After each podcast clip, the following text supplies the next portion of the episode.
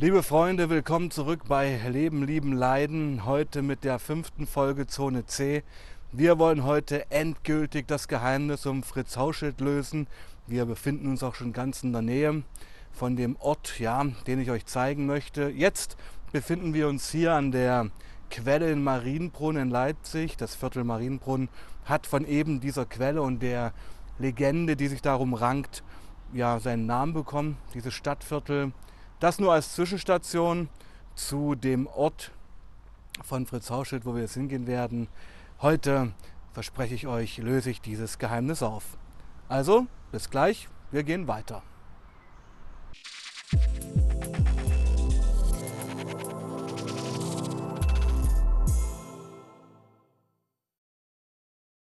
So, liebe Freunde, jetzt sind wir an dem Ort, um den es ja, seit drei Folgen mittlerweile ging. Wie ihr vielleicht schon erkennt, wir befinden uns hier auf einem Friedhof, ganz genau dem Südfriedhof in Leipzig, den ich selbst sehr liebe.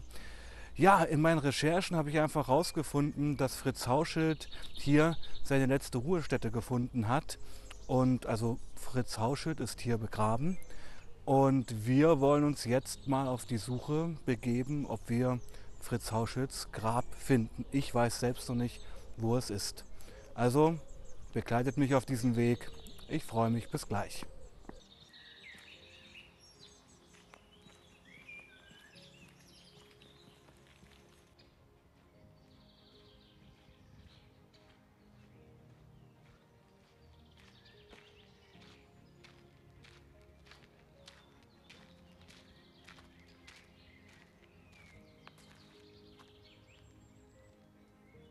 Wir befinden uns nun an der letzten Ruhestätte von Fritz Hauschild, dem Erfinder des Pervitin.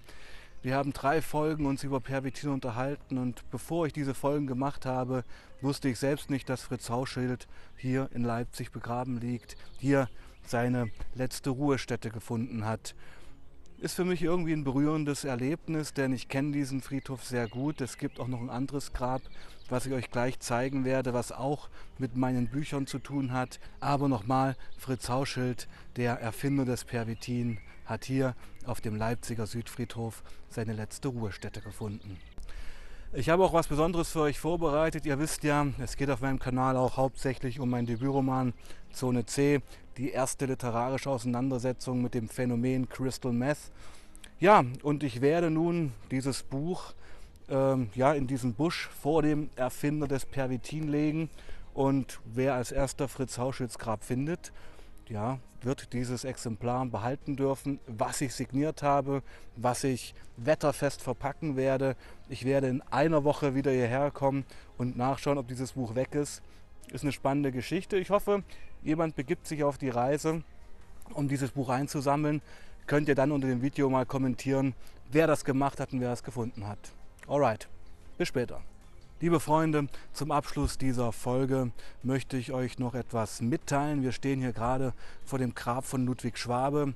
Ludwig Schwabe wird einen großen Platz in meinem vierten Roman einnehmen. Sein Schicksal hat mich berührt. Er ist einer der ersten Toten des Ersten Weltkrieges. Das ist auch eigentlich kein wirkliches Grab, denn es ist eine Gedenkstätte, denn Ludwig Schwabe liegt auf der Kokusinsel Nordkieling begraben. Er ist dort gefallen und war Bootsarzt der SMS Emden.